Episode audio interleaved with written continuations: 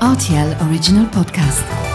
Sans-moi ça, ce sang Les faits vous peur. Et la farce La vie, c'est une farce. Ma soupe, s'il vous plaît.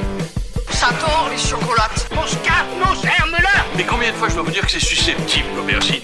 Tous les produits sont là, Salut, c'est Mathieu Lopez. Bienvenue dans ma cuisine. On doit cette recette à un très célèbre nutritionniste qui proposa au roi de France, Louis XVI, d'éradiquer la famine au sein de son peuple. Associez à cela une délicieuse viande de canard élevée dans nos fermes et vous obtiendrez l'un des plus gourmands plats d'hiver. Voici la recette du parmentier de canard.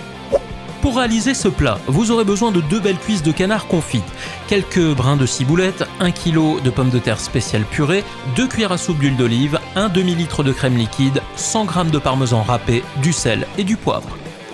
On commence par hacher la ciboulette ainsi que les échalotes. Ensuite, vous faites cuire les pommes de terre dans l'eau bouillante salée. Lorsque c'est bien cuit, vous écrasez les pommes de terre dans une assiette creuse, puis vous ajoutez l'huile d'olive et la moitié des échalotes et de la ciboulette que vous aurez hachées. Préchauffez le four à 200 degrés. Vous rectifiez l'assaisonnement, bien entendu, de votre écrasé de pommes de terre en ajoutant notamment du sel, si c'est nécessaire seulement, et du poivre. On passe au confit de canard qu'il va falloir égoutter et émietter finement pour obtenir de tout petits filets de chair à l'arrivée.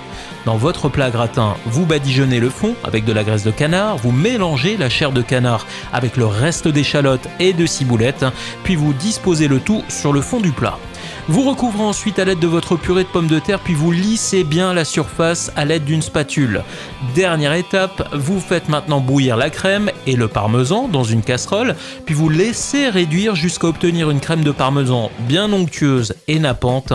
Enfin, vous versez la sauce sur la purée et faites gratiner le plat pendant 15 à 20 minutes au four, hein, ça suffit jusqu'à ce que la surface soit correctement dorée.